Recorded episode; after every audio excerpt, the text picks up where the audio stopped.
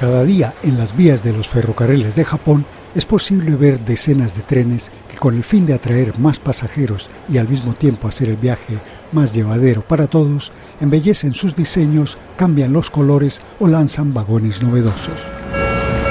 Pero esa gran variedad ha originado un colectivo de jóvenes fotógrafos cuya osadía para lograr el mejor ángulo no conoce límites y en ocasiones arriesgan sus vidas por una buena toma.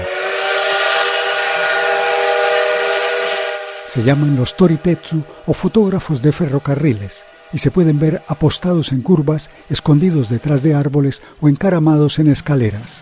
siempre buscando una posición privilegiada para fotografiar una locomotora que tal vez cruza por última vez antes de ser retirada de la circulación.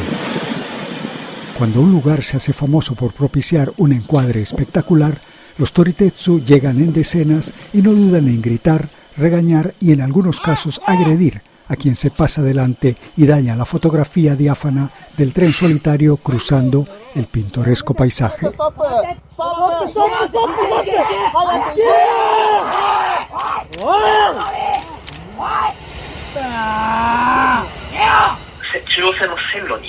Los toritetsu se convirtieron en un problema grave cuando se metieron en la vía de la línea Chuo de Tokio y obligaron a parar el tren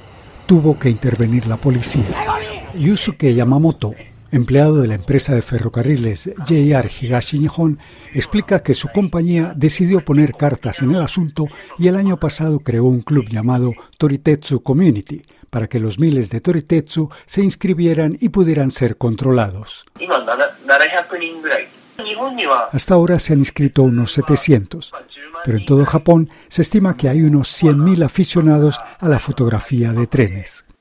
Las clases de fotografía, el acceso a lugares especiales y la promesa de usar las fotos en publicidad de la empresa y en las redes sociales son algunas de las medidas para controlar este colectivo que confirma la percepción de que cuando los japoneses eligen un pasatiempo son capaces de llevarlo a extremos insospechados que muestran la inusual faceta de un país habitualmente seguro y silencioso.